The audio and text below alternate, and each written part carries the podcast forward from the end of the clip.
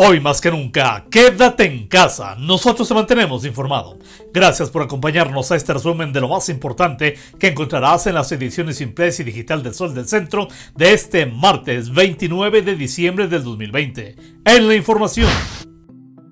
Por más de 30 minutos, gran parte del estado de Aguascalientes sufrió junto a otros estados de la República, desde la península de Yucatán hasta Chihuahua, los efectos de un apagón generalizado provocado al parecer por una sobrecarga en los sistemas de la Comisión Federal de Electricidad a nivel nacional. Se estima de manera extraoficial que unas 700 mil personas resultaron afectadas por la falta de energía eléctrica en la entidad, misma que tuvo una duración de aproximadamente entre 40 y 90 minutos, dependiendo de la zona del estado a pesar que la CFE permaneció sin proporcionar detalles inmediatos sobre el particular, usuarios de redes sociales de toda la entidad reportaron falta de suministro a partir de las 14.30 horas en la zona centro, sur, norte, nororiente y oriente de la capital, así como en los municipios conurbados de Jesús María y San Francisco de los Romo, Calvillo, Asientos, Cocío, El Llano y San José de Gracia respectivamente. En Aguascalientes, 10 pacientes más perdieron la vida entre domingo y lunes a causa del COVID-19, cifra que eleva a 1.578 el número total de víctimas mortales arrojadas por la pandemia sobre territorio estatal.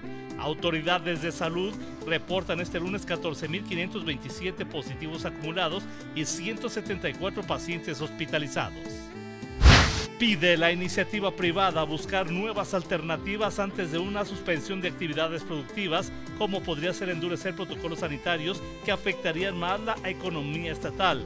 Raúl González Alonso, presidente del Consejo Coordinador Empresarial, sostuvo que muchas empresas atraviesan por una situación económica complicada y resulta probable que un nuevo confinamiento las condene a cerrar de manera definitiva, pues hay MIPIMES muy afectadas financieramente como consecuencia de estragos provocados por la pandemia.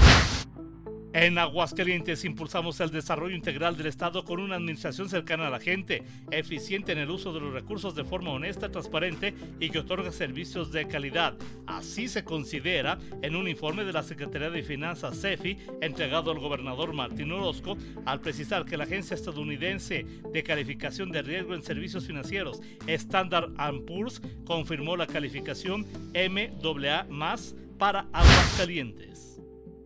La Brigada COVID de la representación estatal del IMSS, que se sumó a la Operación Chapultepec para apoyar acciones encaminadas a frenar el avance del COVID en la zona metropolitana del Valle de México, ya recibió la vacuna contra el SARS-CoV-2. Se trata de un equipo de dos especialistas que se sumaron a 620 médicos voluntarios del Seguro Social a esta frenética lucha contra el COVID-19 en un área del país donde la pandemia gana bastante terreno. En información policíaca, un aguascalentense suma ya dos feminicidios. El individuo, identificado aquí como Carlos Humberto, pero conocido como Igor, asesinó en abril de 2009 a un adolescente de 17 años en un departamento ubicado en el fraccionamiento Santanita, donde fue localizada prácticamente degollada.